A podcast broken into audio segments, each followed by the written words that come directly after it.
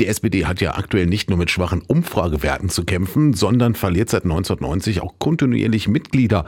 Ende 2023 gehörten der Partei von Bundeskanzler Olaf Scholz fast 15.000 Menschen weniger an als ein Jahr zuvor und waren es 1990 noch über 940.000 Menschen in Deutschland.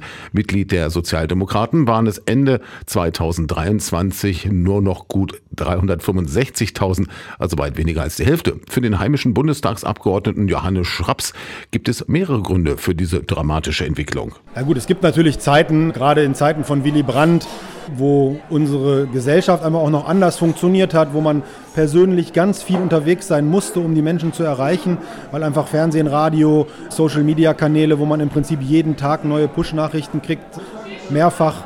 Das war damals natürlich noch nicht der Fall und da war das was ganz, ganz Besonderes, wenn jemand wie Willy Brandt zum Beispiel durchs Land gereist ist. Und das hat viele, viele Menschen zum Eintreten in politische Parteien bewegt.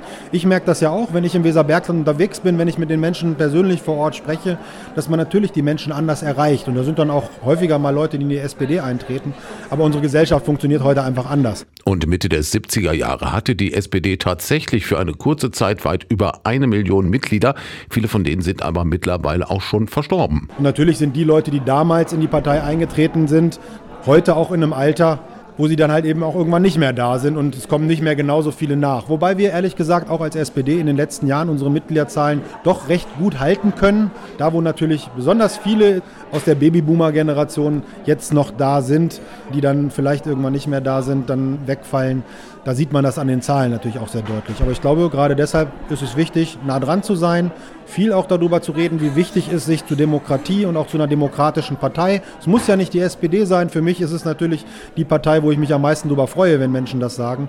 Aber sich zu einer politischen Partei zu bekennen, weil man damit auch unsere Demokratie unterstützt. Wir sind eben eine pluralistische Parteiendemokratie, die nur mit Parteien funktioniert sagt der heimische SPD-Bundestagsabgeordnete Johannes Schraps aus Hameln.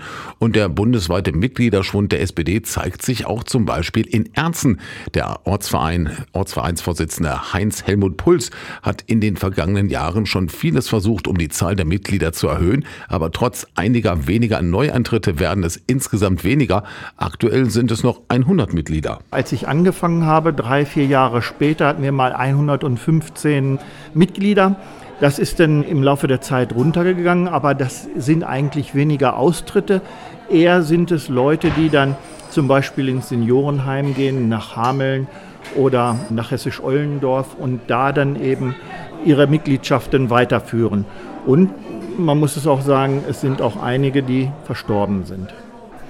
Das ist ein ganz schwieriges Thema. Ich habe das die ganzen Jahre schon immer probiert, junge Leute ranzuziehen, auch durch Veranstaltungen. Aber die jungen Leute haben heute ein anderes Interesse, die haben andere Möglichkeiten über diese vielfältigen Medien.